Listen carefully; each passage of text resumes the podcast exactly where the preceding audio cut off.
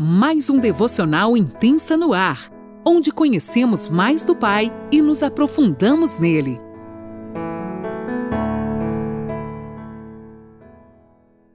Bom dia, mulheres! Que alegria para mim, eu, Laninola, que falo de Criciúma, Santa Catarina, estar mais um dia com você. Hoje nós entraremos no 53 episódio devocional intensa.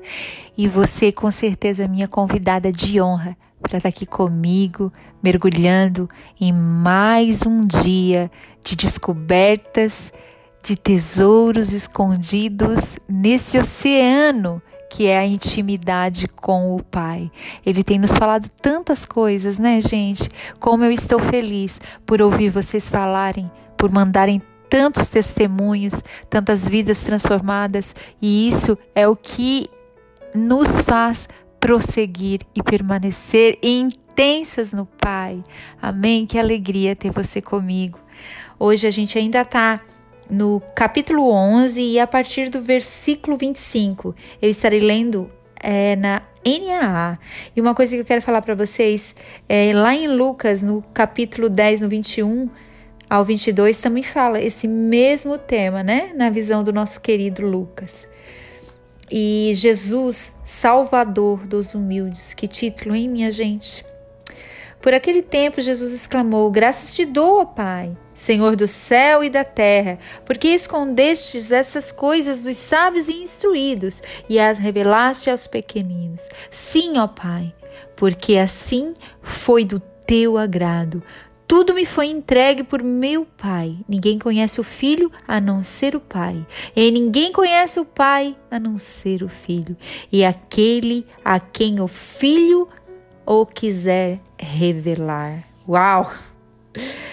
Muitas vezes, ou na maioria das vezes, a gente sempre quer ser o humilde, né, gente? Porque o humilde não é aquela pessoa que, que não tem uma condição financeira boa, né? Ela pode ser uma, uma pessoa humilde para a sociedade, né? Mas para o Senhor, o humilde é aquele que tem um coração contrito, um coração disposto a receber, um coração disposto a ser mudado. E a palavra nos diz que Jesus vem com a sua dispendiosa graça sobre o humilde, sobre aquele que quer, aquele que se dispõe a ser mudado e transformado por ele. E uma, uma coisa que eu acho muito crucial aqui, que a gente aprende, é que muitas vezes o orgulho, né, pela sabedoria humana, nos leva para um lugar que fecha portas, né? Porque o orgulho fecha a porta da graça, gente. Enquanto a humildade é a nossa porta de entrada para a presença do Pai, é a nossa porta de entrada da intimidade com o Pai. E é lá que Jesus vai nos apresentar o Pai. Olha como é lindo aqui no finalzinho que ele fala, né? Ninguém conhece o Filho a não ser o Pai, e ninguém conhece o Pai a não ser o Filho e aquele a quem o Filho o quiser revelar. Você não quer ver o que ele tem para mostrar para mim e para você? Você quer revelar Quer que seja revelado os segredos do coração do Pai sobre a tua vida? Que o nosso coração possa ser um coração contrito, um coração disposto a abrir a porta da graça. Que nós não, não sejamos soberbas a ponto de achar que sabemos algo.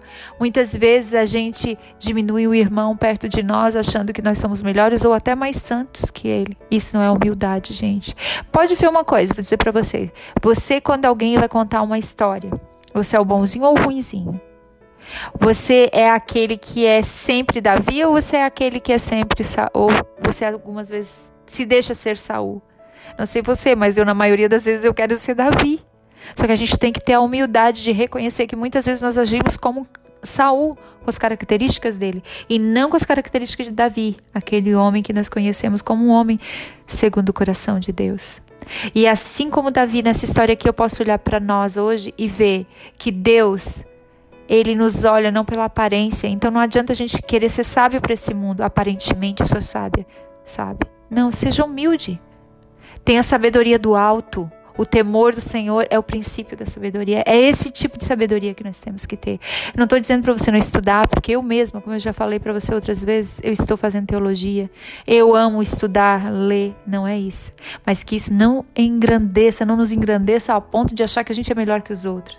Porque isso nos vai levar ao nosso coração orgulho e nos afasta do propósito de Deus para a nossa vida. Os homens que são sábios e entendidos aos seus próprios olhos não podem ver porque confiam em sua própria fraca luz e não aceitarão a luz de Deus. Gente, olha isso.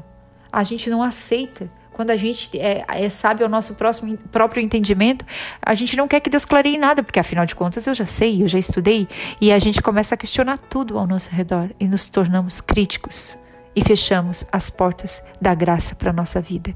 Então, que nessa manhã Deus abra os nossos olhos e que nós possamos ser transformados, alcançando assim a humildade que agrada o coração do Pai. Não uma humildade falsa, uma humildade que é para mostrar para os outros. Porque muitas vezes a gente vai parecer como aqueles escribas e os fariseus, uma falsa humildade, quando na realidade o que nós carregamos dentro de nós é um orgulho ferrenho que não deixa a graça do Pai entrar na nossa vida e deixar e nós sermos transformadas. Então que nesta manhã eu e você possamos ser tocadas e transformadas pela doce graça de Deus, sim, e que possamos crescer diariamente nessa graça que a gente possa diminuir e que Cristo cresça em nós. Amém? Deus te abençoe e um bom dia.